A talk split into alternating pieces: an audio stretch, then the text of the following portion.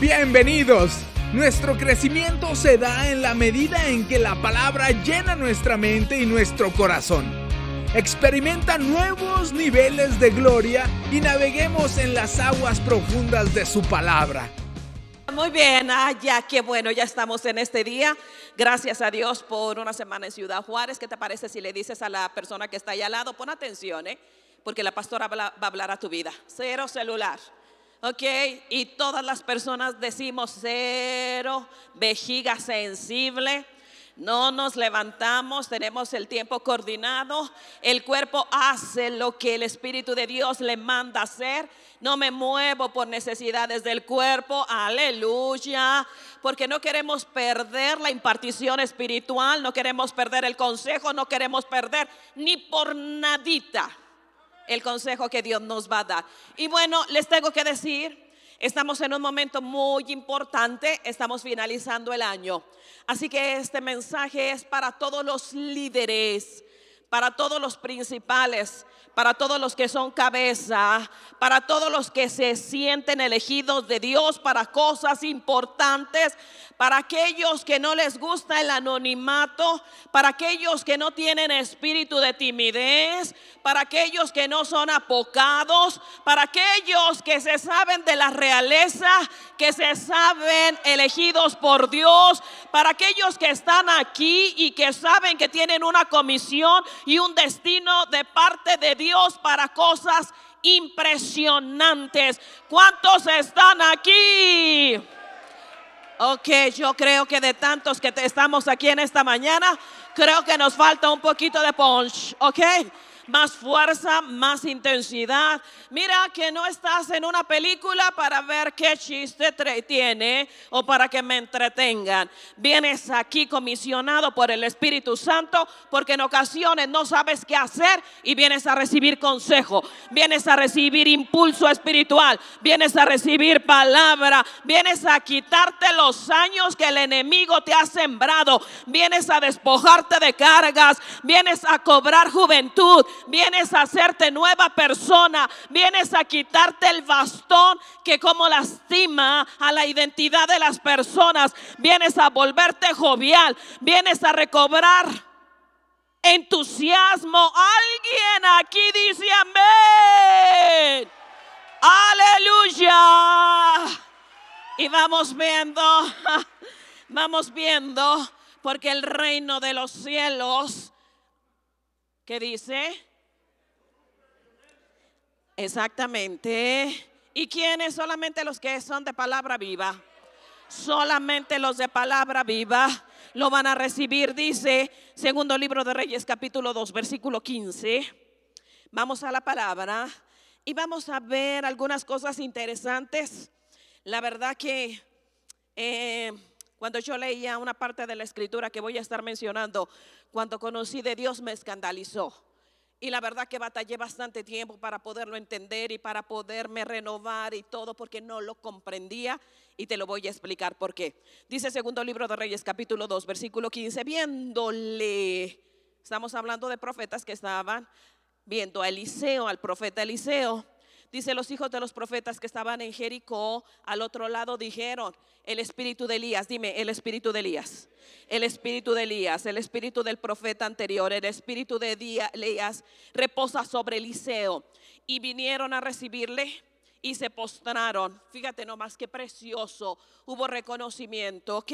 Hubo honra de los profetas hacia Eliseo porque se postraron delante de él. Acompáñame a orar. Espíritu de Dios, con urgencia. Estamos solicitando y demandando esta impartición espiritual porque finalizamos el año plenos, gozosos, entusiasmados. Que no haya ninguno cansado en esta mañana, que no haya ninguno atribulado, Señor. En este momento yo te pido, papá, que quites toda carga, todo temor de celebrar Navidades creyendo y pensando que están en profunda soledad. Quita, Señor, en este momento toda pesadumbre que pueda haber porque perdieron algún familiar, porque es necesario, obligado que tu iglesia en general celebre la Navidad como es, porque ha nacido nuestro Salvador. Por lo tanto, Señor, sea esta palabra un alivio para el corazón cansado pero también, Señor, especialmente sea un impulso sobre aquellos a los cuales se le está demandando gobierno, realeza, gloria, poder. Sea, Señor, una palabra que estimule a tu iglesia para prepararse para la nueva gloria que viene en potencia sobre nosotros en Cristo Jesús. Aleluya, dale un aplauso al Señor. Aleluya. Y tengo que decirles, y todos, especialmente los líderes, ¿ok? Es una palabra para los líderes de la iglesia.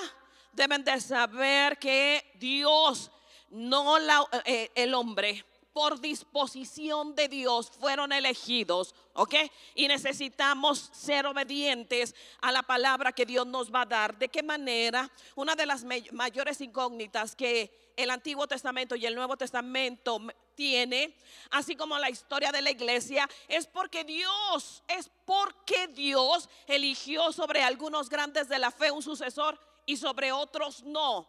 Ok, estamos hablando que Dios eligió al sucesor del grande de Moisés, que fue Josué, y, pero no eligió al sucesor de Josué. Yo creo que si hubiera elegido a un sucesor, no hubiera pasado lo que en aquel momento el pueblo de Israel pasó. ¿Qué fue lo que pasó? Que cada quien hacía lo que bien le parecía. Ok, yo creo que si hubiera habido un sucesor de Josué, no hubiera pasado todo esto, pero Dios sabe la situación. Ok, no sé por qué Dios no eligió grandes sucesores de un Pablo, por ejemplo, no eligió un sucesor de un Lutero, no eligió un sucesor de un Jonathan Edward, pero creo firmemente que hay una grande potencia en la transmisión que hay de líder sobre otra persona, de líder sobre el hijo espiritual del Padre Espiritual sobre el Hijo Espiritual, que este legado no se pierde, sino se multiplica. Por eso es necesario que tus pisadas alguien más las esté siguiendo. ¿Para qué? Para que todo el esfuerzo no se pierda, para que todo el impacto no se acabe. Alguien dice amén. Entonces estamos hablando de que en este caso algo sucedió gratamente con Eliseo. O sea, ¿qué fue lo que pasó con Eliseo? Porque este hombre, nada sobresaliente, fue elegido. No encontramos algo sobresaliente en Eliseo. O sea, estamos hablando que fue del común que aun cuando estuvo muy avanzado para su tiempo, no lo podemos eh, comparar con un Josué guerrero como era Josué, no lo podemos comparar como un fuerte y grande como Salomón, que era el hombre más sabio sobre la tierra y que fue el sucesor de David. No lo podemos comparar, no podemos comparar a Elías, bueno, a Elías, a los profetas Elías y Eliseo yo pienso que eran por demás comunes, no tenían algo idóneo. O sea, no tenían algo original por el cual Dios los eligió. Creo que eran por demás ordinarios como tú y como yo. Eran comunes. Y tenemos que agradecer que en medio de esto Dios los eligió para cosas sorprendentes. Quiere decir que tú y yo tenemos esperanza, que tú y yo tenemos las posibilidades, que tú y yo podemos tener los recursos que ellos tuvieron para hacer cosas diferentes. Vamos a sacudir los tiempos. No tenemos, no, no debemos de pensar que algo extraordinario ellos tenían, por eso fueron elegidos. Mira que lo vil, lo necio y lo menospreciado Dios eligió para avergonzar al sabio. ¿Qué tal? Así que tú y yo fuimos seleccionados en medio de un mundo de millones, fuimos seleccionados para cosas sorprendentes, pero sí puedo destacar, algo tenía Eliseo y quiero mencionarlo. Eliseo tenía las agallas, el carácter. Es más, te lo voy a decir en una palabra. Eliseo tenía ambiciones.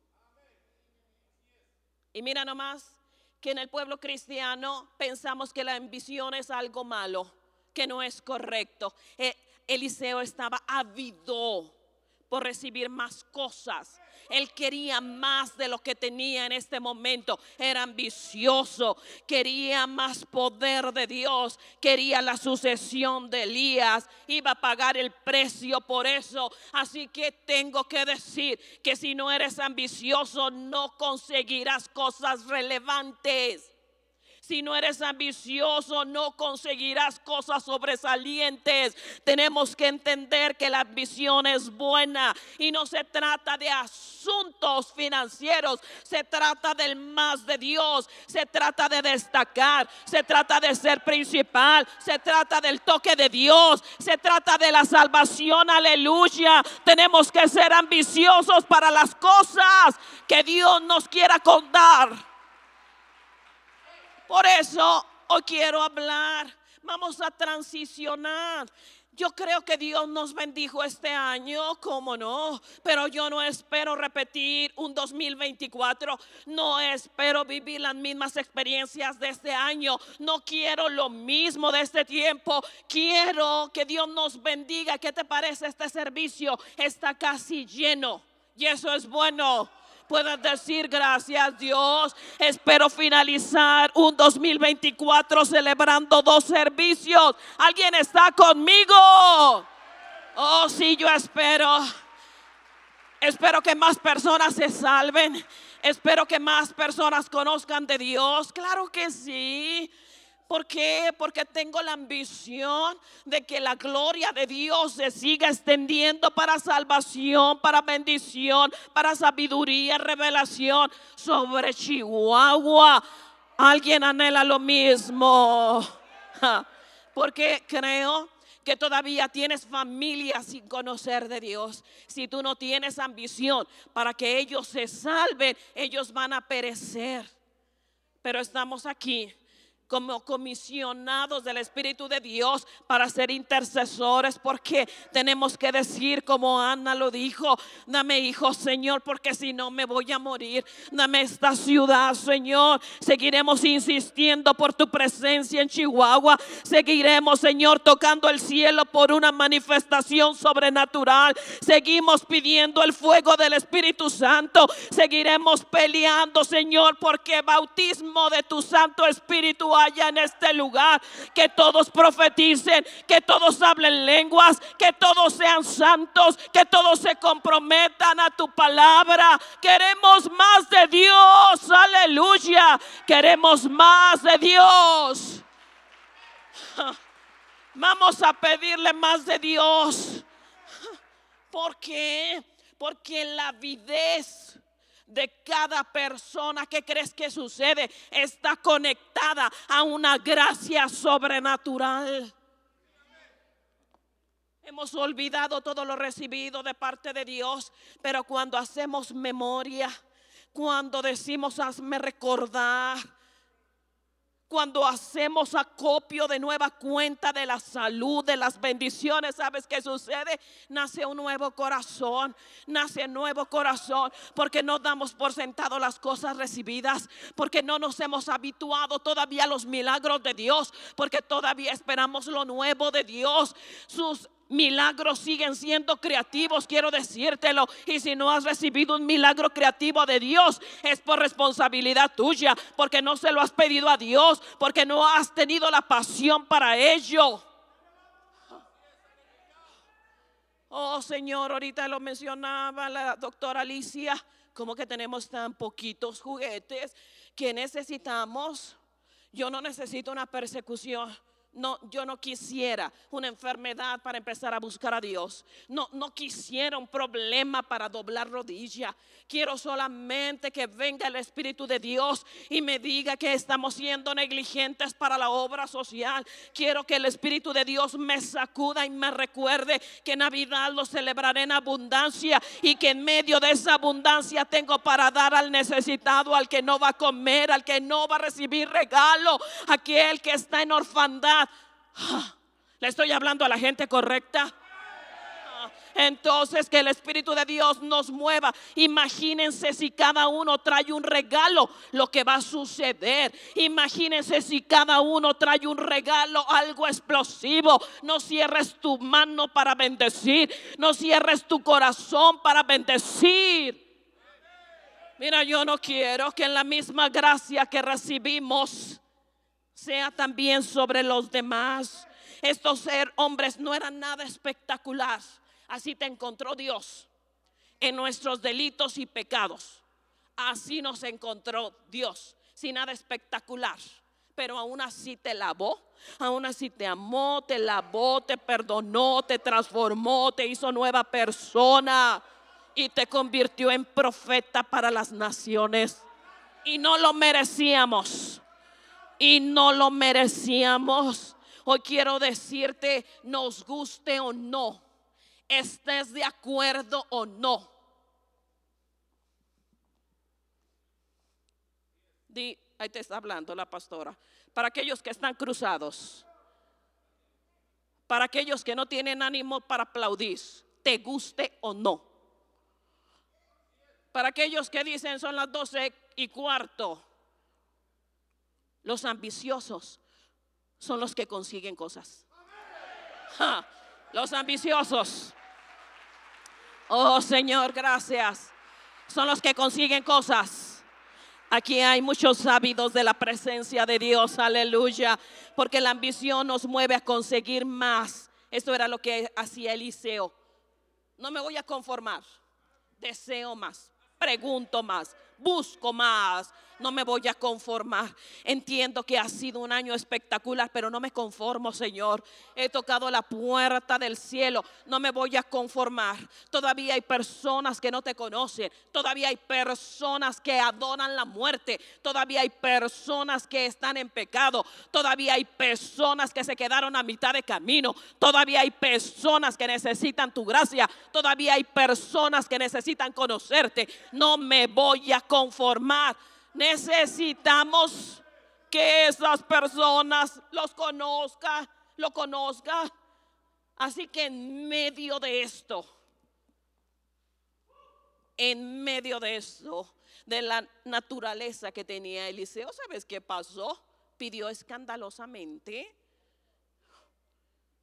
Todavía me sorprende. Pastora, pide, le pido por favor por mi marido. ¿Para qué? Para que sea salvo. ¿Y qué va a hacer? Digo, porque hay muchos que son salvos y se sientan allí, causan mayor desasosiego. Vienen a la iglesia y la esposa está, ay, ay, lo que va a predicar la pastora y dura tonto. Ay, y luego esto, no, ¿sí sabe? Y está ahí porque se sabe que es el rey de ella, el que es el termómetro de sus emociones y que si aplaude la mujer, ya está aplaudiendo, qué bueno, gracias. Mm, ¿Para qué? Que no somos los Eliseos, pídeme y te daré por herencia a las naciones, que no estamos aquí para orar por la paz de Israel, que no estamos aquí para ponernos en medio de todo juicio que Dios no vaya a mandar, que no estamos aquí para interceder por las familias, que no estamos aquí comisionados por Dios para orar por los enfermos, que no estamos aquí para abrir las células, que no estamos aquí para ser líderes de células, para predicar la palabra, para tener cafés espirituales, que no estamos aquí para trastornar los movimientos seculares, que no estamos aquí para hablar a favor de la familia, que no estamos aquí para predicar las verdades bíblicas. Oh Señor, que tenemos voz. ¿Sabe lo que está haciendo Dios en este momento? Aprendamos a pedir como Eliseo. ¿Sabes qué va a suceder cuando los servicios de oración tengan ese impulso y ese empuje espiritual? Serán los más asistidos. Y entonces el líder que sabe que no va a pedir por poquito, que no se va a acostumbrar a las cosas pequeñas, que no se va a acostumbrar a una célula de cinco miembros. Y saben que les estoy hablando con sinceridad que no me voy a acostumbrar a ver una iglesia en este nivel. Acostumbrar. Esto no es todo lo que Dios tiene para palabra viva. Oh, no, ha dado demasiados recursos. Ha dado demasiados recursos. Quiero moverte y estrujarte para decirte no es momento para que le pongas nombre a tu silla.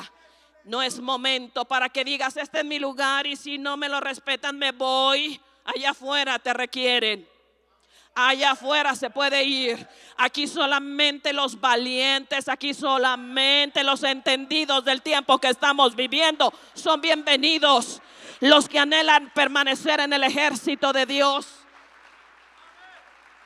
No es momento solamente para estirar la mano y recibir de Dios. Oh Señor, si es cierto que estamos como en el tiempo de Josué. Para recibir la bendición tengo que pelear. Para recibir la provisión tengo que trabajar. Estamos en el tiempo en donde dice la escritura que el que no trabaje, que no coma.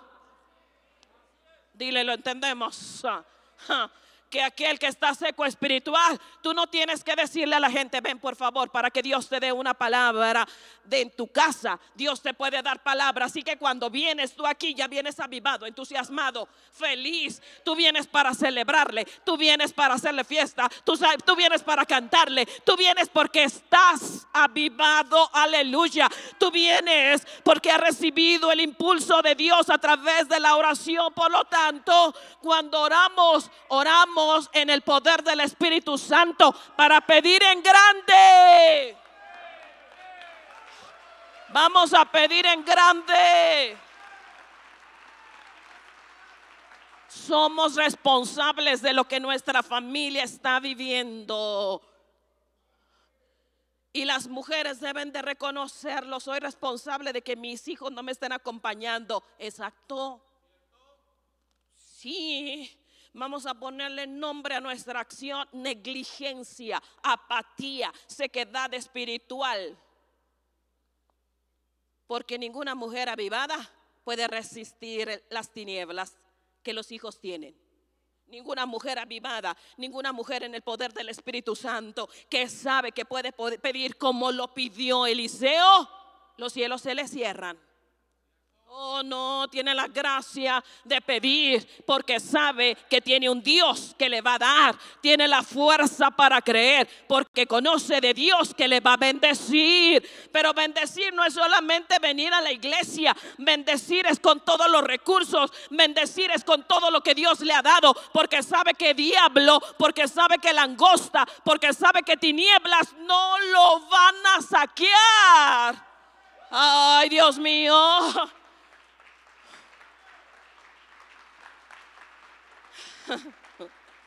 Fíjate, Eliseo no se conformaba, pidió escandalosamente, como quien. Yo sé que no hay personas de 85 años, por favor, dime, ¿hay alguien de 85? Porque mira nomás lo que hace la gracia de Dios.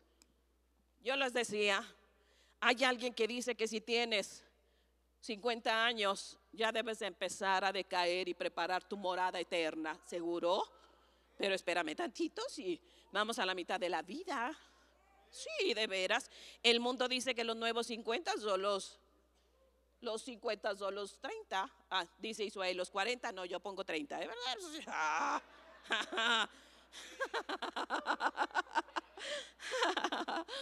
No, el mundo lo dice y trata de recobrar la juventud. Pero ¿qué sucede? Yo anhelo que el que viene como que atizado, tirisqueado, ¿sí? Oh, el poder de Dios al momento de entrar, quite su quite su bastón, quite su dolencia, quite su carrito, sino que venga y el Espíritu de Dios le empiece a transformar su cuerpo. Esos son los milagros que quiero experimentar. Esos son los milagros que la iglesia debe de vivir, que pueda entender que 70 es la nueva juventud que Dios tiene preparado. Que seamos como Caleb.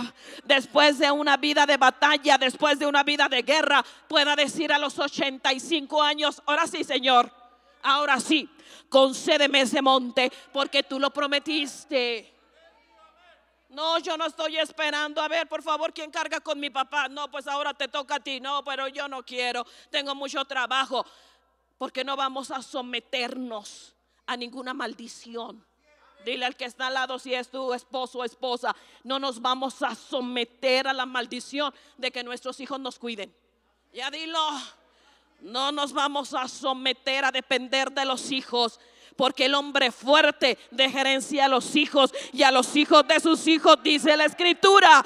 Porque estamos proveyendo para futuro, como legado, como herencia.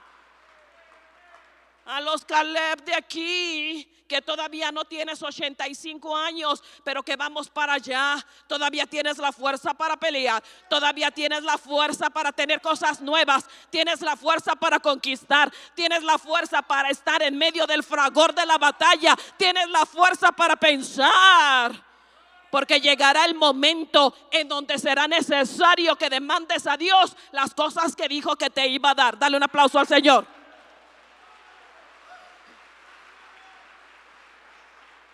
Ah, Señor. Era un ambicioso, Pablo era un ambicioso de la presencia de Dios. Pablo quería conocer a Jesucristo. Pablo quería conocer a Jesucristo. Yo les he contado la experiencia más terrible de toda mi vida hace 14 años, cuando la mitad de palabra viva ya en Hacienda se perdió.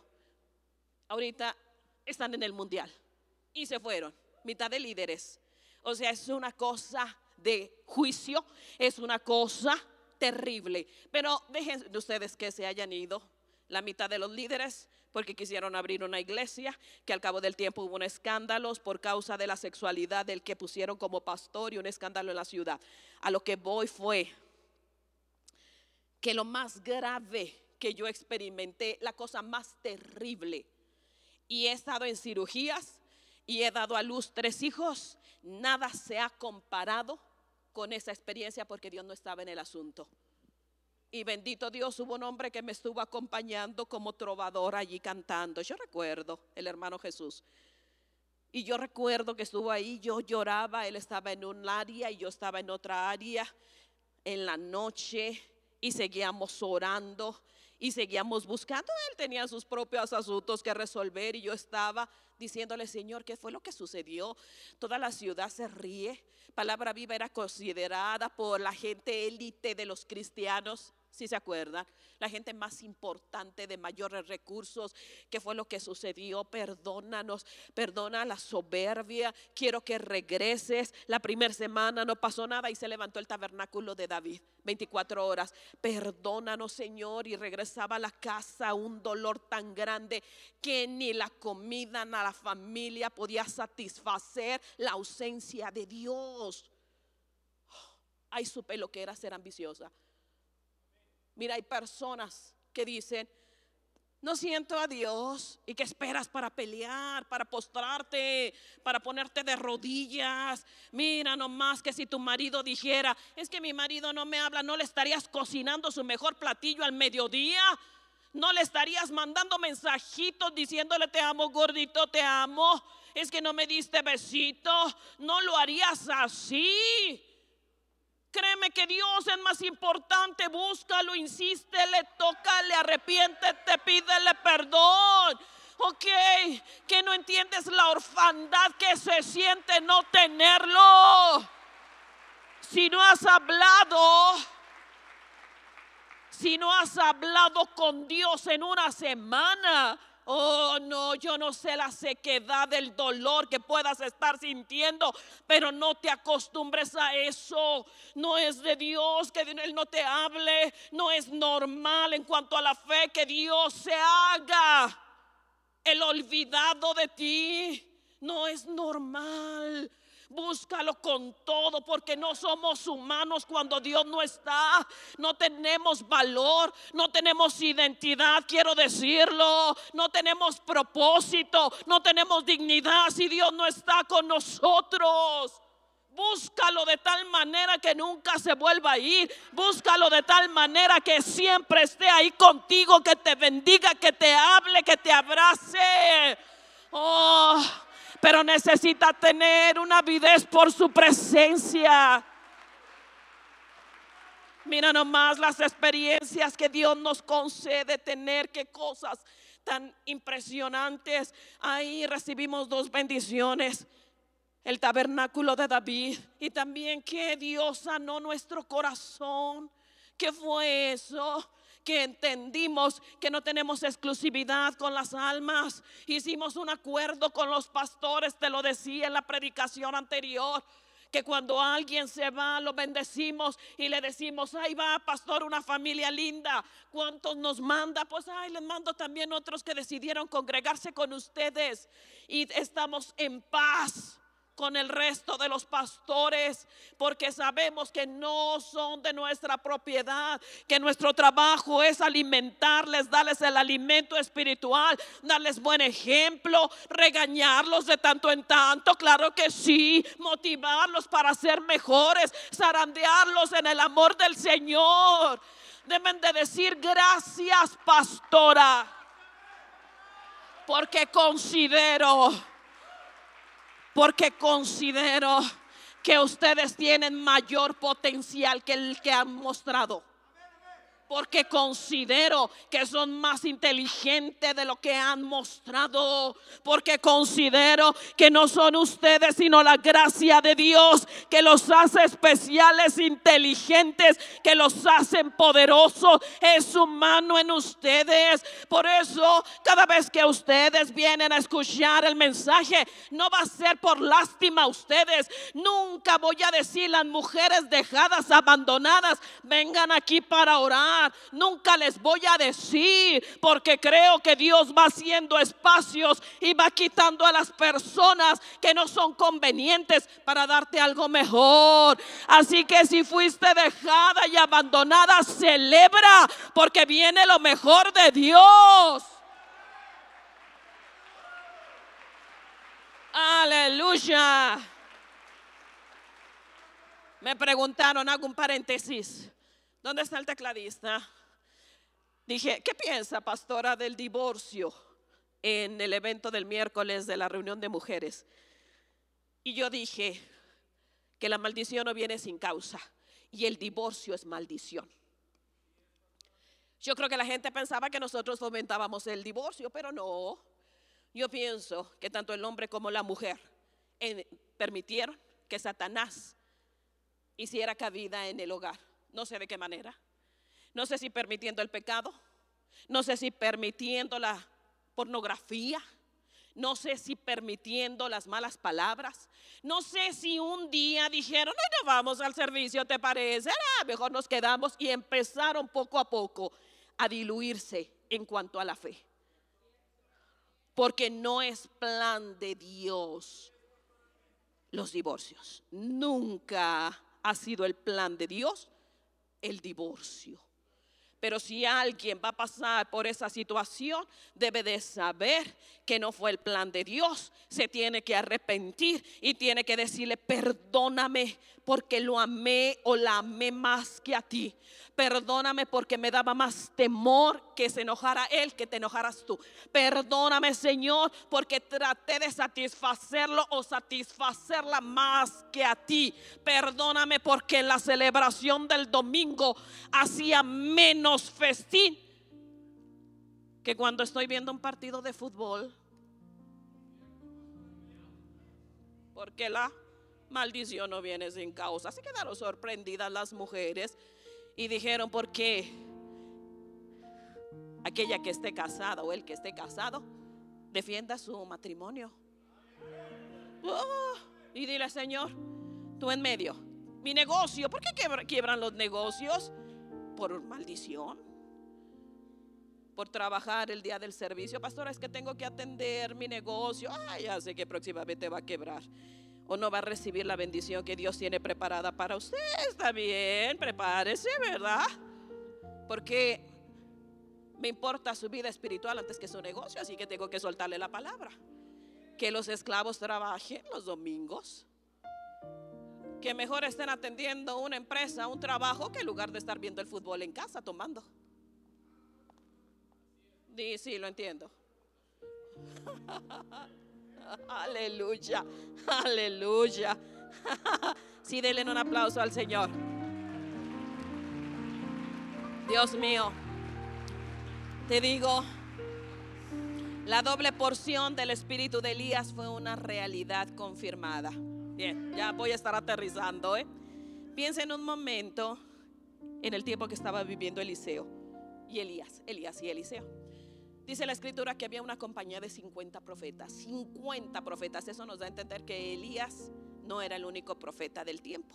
Así que estos 50 profetas se acercaron con Eliseo y le dijeron, mira Eliseo, Dios nos está diciendo que hoy se va Elías, que va a ser arrebatado. Yo estoy preguntando, o sea, estás viendo la manifestación poderosa de Dios en un Elías. ¿Por qué no peleas eso? ¿Por qué te fuiste con Eliseo? O sea, cualquiera dice, perdón, me voy a guardar el secretito y me voy a acercar con Elías para que todo lo que tenga Elías me llegue a mí. Quiero ser el elegido. Preferible ser, ¿qué puedo decir? Preferible pelear por tu gloria que pelear por las glorias de los demás. ¿Me explico? Pero yo creo que no estaban en sus cabales los profetas. Porque tenemos que reconocer Elías fue el hombre que castró y cortó la cabeza a los 450 profetas de Baal solito. Tenemos que reconocer que Él manda sequedad sobre Israel en un tiempo de juicio contra esa nación. O sea, el hombre tenía poder, el hombre tenía respaldo de Dios. Así que cualquiera debe de saber que el profeta más destacado de ese tiempo era Elías. Y si Elías se va, mejor nos pegamos para recibir eso. Pero estos hombres dijeron, estamos cómodos con lo que estamos teniendo. Y las personas y la iglesia está cómoda. Tiene un grupo de 50 personas, eso es algo normal de los pastores. Tengo un grupo de 50, de 50 personas que me dan lo normal para vivir. Ya tengo con eso, mientras no se me vaya ninguno. Con eso vivo. Pero los Eliseos dicen, este es mi tiempo. ¿Qué tengo que hacer? Díganme por favor. Y se acercó con Elías y le dijo, mira, porque soy ambicioso porque estoy ávido de eso que tú tienes que todavía yo no tengo. Yo quiero lo doble. ¿Has expresado esa frase en alguien? En tu líder le has dicho, yo quiero el doble de bendición que tú estás recibiendo. Quiero el doble de unción. Quiero el doble de aceite. Quiero el doble de esa presencia de Dios. Lo has hecho. Ah, qué interesante. Y dijo Elías, claro, pero te voy a poner una condición. Si me ves cuando yo voy partiendo, te será concedido. Si no, no. Y dijo Eliseo, lo cumplió. Por supuesto, aquí me vas a tener. No importa día y noche, voy a estar pegado ahí a ti. Pero de que no te me vas, no te me vas a ir sin antes darme lo que yo estoy solicitando. Oh, lloro para que la iglesia en general sea conocida como una iglesia de palabra. Cuando dijiste sí, tú sí vas a ser hasta el infinito. Cuando dijiste no, tú no vas a ser hasta el infinito. Pero vamos a comprometernos en acuerdos verbales, en palabras que damos, en pactos, pero no solamente nosotros, sino también nuestros hijos. ¿Sabes que tus hijos diezman en educación cristiana? Pero ¿cómo van a diezmar si en la casa no diezman, si papá no diezma? Si papá, es más, todo papá debiera de hacer en el desayuno ah, mientras la esposa está haciendo los hot cakes o los pancakes. Mi hijo, ponga su sobre de diezmo allí póngale los cinco pesitos o lo que tú quieras. Pero aquí miren, yo voy a elegir los mejores billetes. No los saco así como debajo del pantalón, como algo irreverente, sino sé que esto, aun cuando la iglesia lo va a necesitar, es una honra que doy a Dios. Porque mi amor, sabes, esto me va a asegurar que a ti no te falte provisión, que tú estés resguardado, que tu familia sea bendecida, que cuando te cases, te cases con una mujer cristiana o con un varón cristiano me asegura de que estés rodeado del favor de Dios por siempre. Me va a asegurar que no te olvides del pacto que estoy dándole a Dios. ¿Qué cosas? No es así como en nuestra fe. Eliseo dijo, no importa, yo voy a estar aquí. ¿Cuántos de ustedes han dicho si voy a ir y dijeron a medio camino que no? ¿Cuántos dijeron vamos a abrir una célula y a los seis meses fueron con los hermanos Elizondo y dijeron no, no queremos? ¿Cuántos? hemos faltado a la promesa? ¿Cuántos hemos faltado al servicio? ¿Cuánto hemos dejado colgados a los líderes de educación cristiana? ¿Y qué creen? Los hijos lo saben. Nosotros ya vamos de transición, pero viene la siguiente generación que va a permanecer después de estudiar la carrera, que va a permanecer ejercitando la profesión por el ejemplo de ustedes. Aquí no es una doble vida entre la casa y vengan a los jóvenes para que nosotros los rescatemos. No, señores, no es así. Difícil. Deben de saber que cuando el joven ve en la casa una división terrible y la obra de las tinieblas o de Satanás, aquí viene seco. Y por más que la unción caiga y por más que tengan al magistral músico como Martín, que quiero decir que el jueves vamos a tener la representación, aleluya, del colegio. Y cómo están los chicos hermosos, ¿verdad? Una obra teatral que vamos a tener aquí, que todos están invitados para que vean cómo es el colegio. va a ser muy difícil que aun cuando esté tocando Martín, ellos revivan. Que tu palabra sea así. Aleluya. Esto es asunto de blanco o negro. Listo. Yo pienso que el evangelio es muy sencillo. Blanco o negro. Listo. Avivado, muerto. Listo. Caliente o frío. Listo. Es más, les voy a pedir un favor. ¿Me lo conceden? Sigo para uno, dos, tres, ¿eh? el resto, que cuando estén haciendo algo malo, la conciencia, ya no puedo decir el Espíritu Santo, porque el Espíritu Santo no hace nada malo. La conciencia les haga decir, disculpe, no soy cristiano. No voy a causar un escándalo para el que todavía no conoce de Dios, diciéndole, pues sí, voy a palabra viva. Oye, pero ahí en palabra viva no toman. ¿Cómo es eso? Sí, pues no, no es que no soy cristiano. Voy de tanto en tanto. Voy ahí. Me siento hasta mero atrás, allá, para estar con el celular. Mira qué bonito, la gente va a entender. Bueno, él no es cristiano, porque los cristianos no hacen eso. Porque los cristianos no van con Bad Bunny. Porque los cristianos no escuchan música secular. Porque traemos al del mundo. Porque traemos del mundo a los ídolos del mundo para que aquí se hagan cristianos y empiecen a alabar a Dios. Aleluya. Ese es el trabajo de nosotros. Ya finalizo. Ay, Dios mío. Fíjate bien. Ya finalizo. Vamos a hacer a un lado nuestros conceptos. Estamos demasiados formados o deformados. Tenemos muchísimas gracias. Yo creo que no están aquí al pendiente de la nota. Todavía no. A los de producción, les cuento. Les cuento, fíjense, está pasando Eliseo una situación muy interesante. La gente lo reconoce como el sucesor de Elías. Ok, tiene el respaldo y el doble de Dios. Si estamos hablando de eso, tiene el respaldo de Dios de forma sorprendente. Y dice la escritura que en ese momento él va subiendo a Betel, tiene una comisión que hacer con Dios. Y en lo que va subiendo se encuentra, salen 42 jóvenes. Y esta palabra es para los hombres. Salen 42 hombres y empiezan a decirle, eh, sube calvo, sube calvo, sube calvo. Esta es la palabra que me resulta, con, sí, como que me resultaba extraña. O sea, yo estoy pensando cuando leo eso hace 40 años que yo soy cristiana y empiezo a leer esto, yo pienso, ah, yo creo que abusó de su manto profético Eliseo para haber hecho lo que hizo, porque demanda y ordena que salgan dos osos. ¿Para qué? Para que esos osos acaben con la vida de estos 42 jóvenes. O sea, pienso que es demasiado escandaloso esto y por mucho tiempo no lo entendía, lo pasó de largo. No quiero saber, porque que ya en el mundo conozcan que el Dios de Eliseo hizo eso porque no fue Eliseo, sino el poder de Dios en Eliseo. Lo que hizo esto que murieran 42 jóvenes por haberse burlado. Oh, de veras, no quiero predicar a este Dios, hoy lo quiero predicar. Hoy quiero predicar a este Dios que va a defender a sus hijos los profetas. Hoy quiero predicar de esta fuerza que tuvo Eliseo para demandar la intervención cuando alguien ofende a los hijos Lo comprendemos.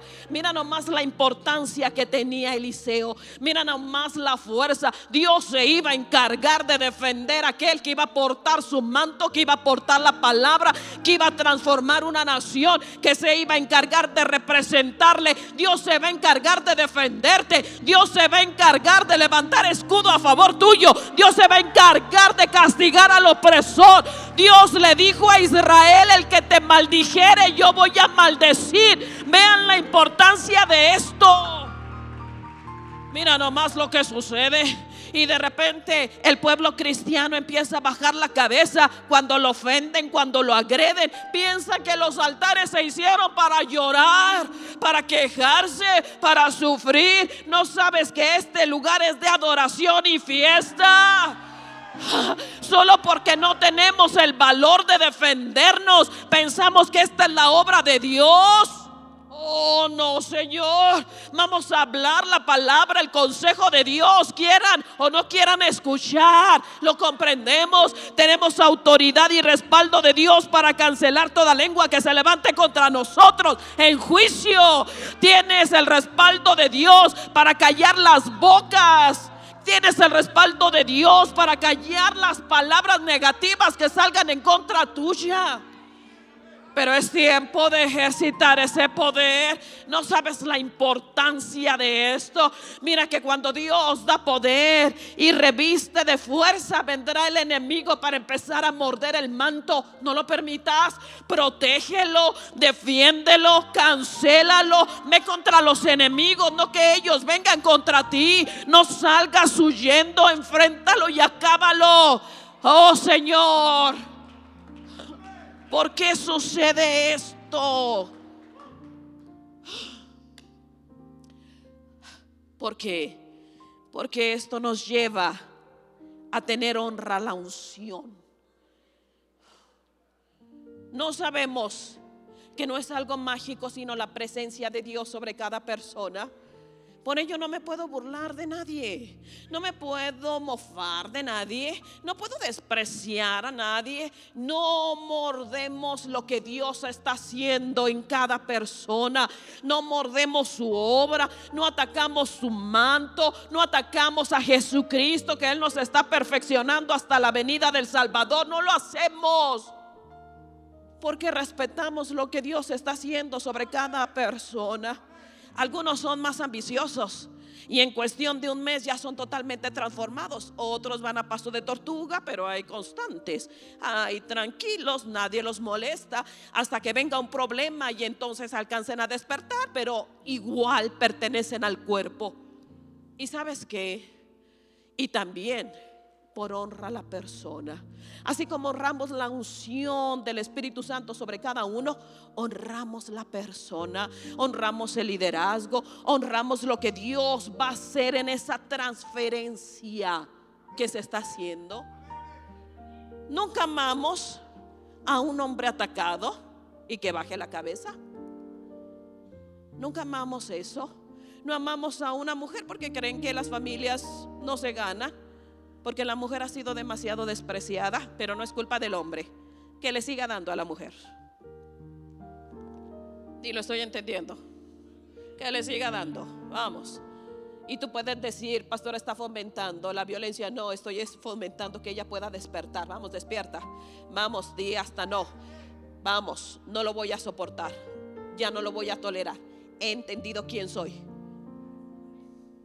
Porque va a conocer quién es ella, en algún momento las consecuencias van a ser desastrosas.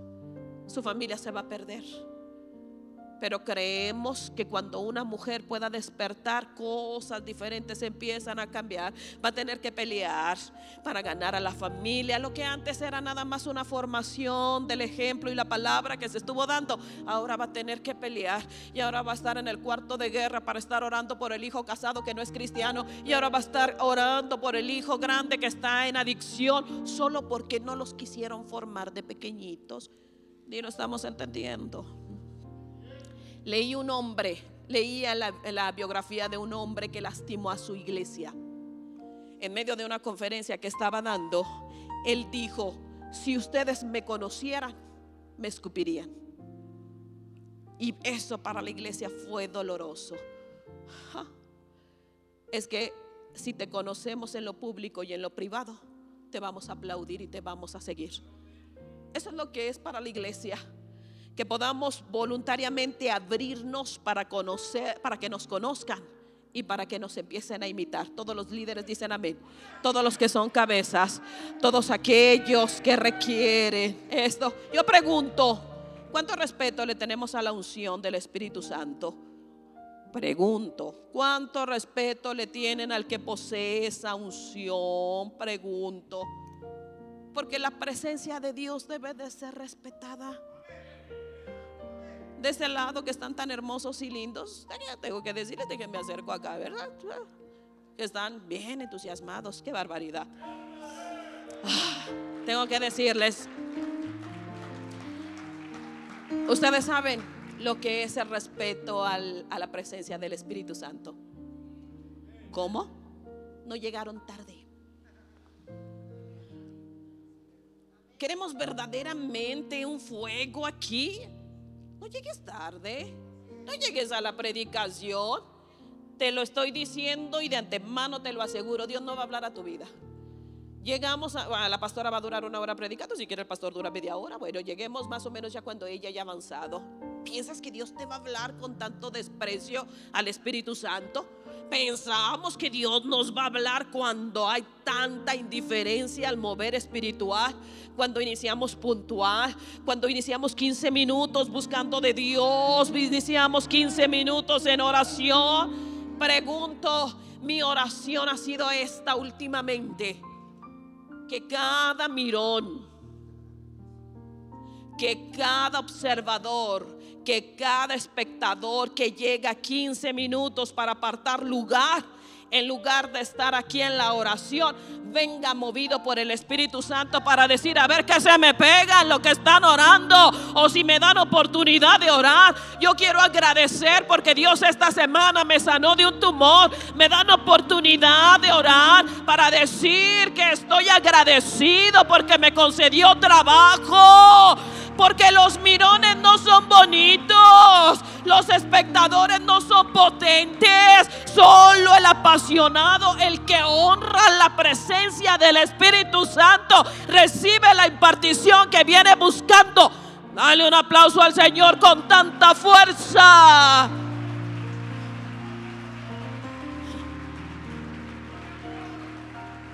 Quiero decirlo, ahora sí, el Espíritu Santo lo hará. No es una situación personal. Miren, estamos pasando a nivel internacional una cosa de maldición terrible. Está habiendo escasez de líderes. En serio, que te duela. Pero en serio, cuando tu hijo diga, ay, quiero parecerme a peso pluma y que traiga el corte maldito de peso pluma que te duela, que de repente lo veas pensando como aquellos falsos filósofos piensan, que te duela. Mira nomás, a falta de liderazgo en casa andan buscando la basura del mundo. Ya nomás a causa de la falta de liderazgo, de la falta de gloria, andan buscando la suciedad del mundo, que, nos duela, que nos duela. Palabra viva tiene todos los servicios de todos los colores y para todas las necesidades. Y no venimos a todos los servicios para todos los colores y todas las necesidades, no venimos somos y estamos acomodados para venir al servicio del domingo porque porque ella es una costumbre que por muchos siglos la gente tiene, pero en el tiempo de la iglesia naciente, ¿sabes qué sucedía? Se reunían todos los días y compartían el pan y compartían los bienes y eran una familia, pero en algún momento la religión secular se introdujo y nada más dijeron los domingos y la gente recibe el chip los domingos. Los domingos, oigan, pero tenemos servicio de los domingos. Oigan, pero tenemos reunión de mujeres los domingos. Oigan, pero tenemos... Y nos quedamos con el domingo. Y nuestros hijos están viviendo nuestras propias experiencias de fe. Que nos duela, iglesia. No, en serio, mira nomás. Y te lo digo. ¿Cómo se dice? Gracias, pastora. Sí, mire, usted piensa que puedo dar más de lo que he dado. Sí, sí, creo. Que soy más inteligente de lo que he mostrado. Sí, sí, creo que es usted más inteligente. Porque si no, los servicios los trasladaríamos a estar llorando. Y seríamos un puñado de 50. ¿Por qué? Porque estamos llorando nada más. Ah. Y mientras el mundo se lleva a nuestros jóvenes, se lleva al marido, se lleva a la fulanito. Sí, no. Si Dios nos puso por cabeza, de verdad, de verdad. Si Dios te puso para ser líder, de verdad. De verdad, sí, pastora, de veras me la creo. Ahorita van a salir algunos a la familia, a comer con la familia y algunos no van a ser cristianos. Sé líder. Ahora fuimos a comer el pastor y yo con un matrimonio allá en Ciudad Juárez. Y me dijeron una frase. Ayer fuimos a comer. Y dijeron, ¿se acuerdan de fulanito de tal? Un hombre próspero en Juárez. Sí, claro que sí. Estuvo con nosotros.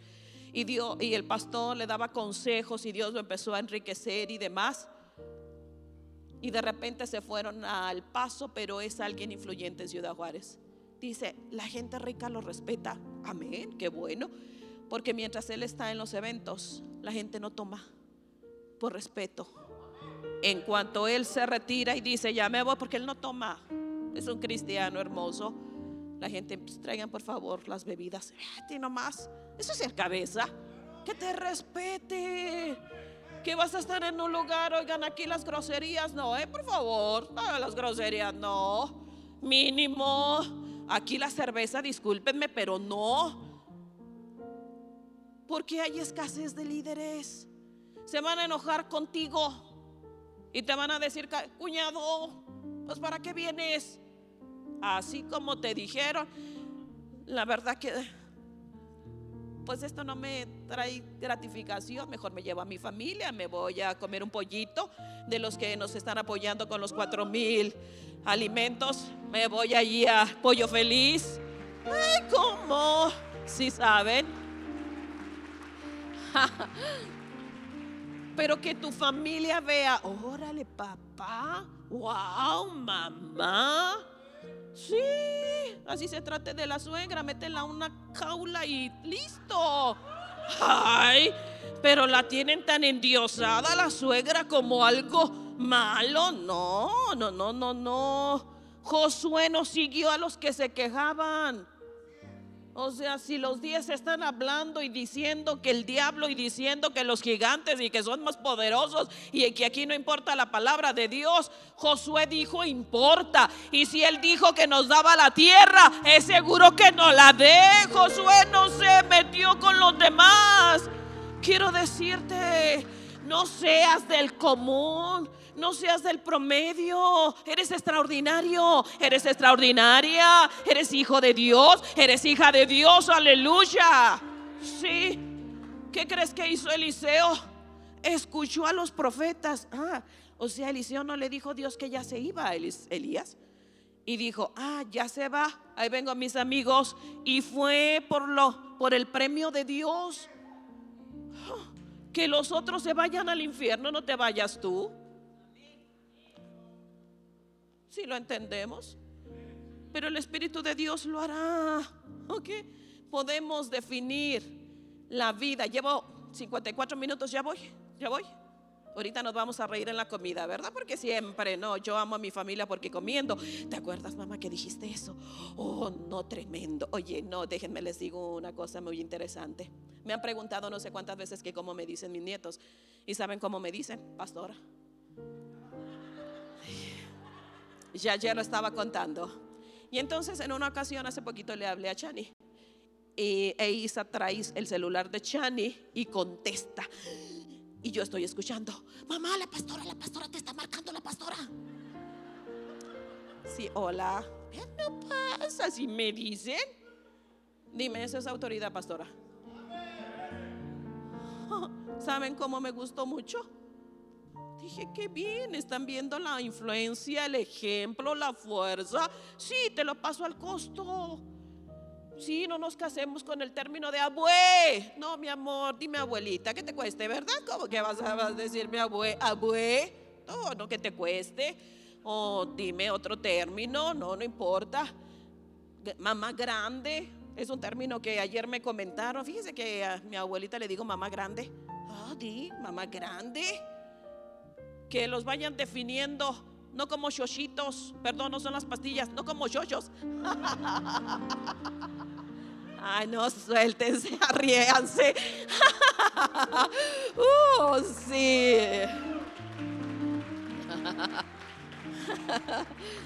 Podemos ver el éxito de una familia por el liderazgo de los principales. Podemos ver el éxito de una iglesia por el liderazgo de los principales. Podemos ver el respaldo de Dios en tu departamento por el liderazgo que has mostrado. Si no has tenido liderazgo, si no has tenido el tiempo de estar con Dios, si no solamente has sido en tu esfuerzo, tengo que decir que fracasaste. Vamos a pensar en esto. Por eso hoy hablo a dos personas, aquellos que tienen la voz principal para ser ejemplo. Y hoy hablo a la voz que están escuchando, esa voz principal, esperando la transferencia, la transición, esperando recibir, esperando multiplicar lo que están recibiendo, que se llaman hijos, a tus hijos que están esperando, no la herencia financiera, que están esperando recibir de tu espíritu, que están esperando recibir tu ejemplo, tus enseñanzas, tu unción, que están aprendiendo de ti y que estás multiplicando en ellos lo que has recibido de Dios. Dale un aplauso. Ponte de pie, iglesia.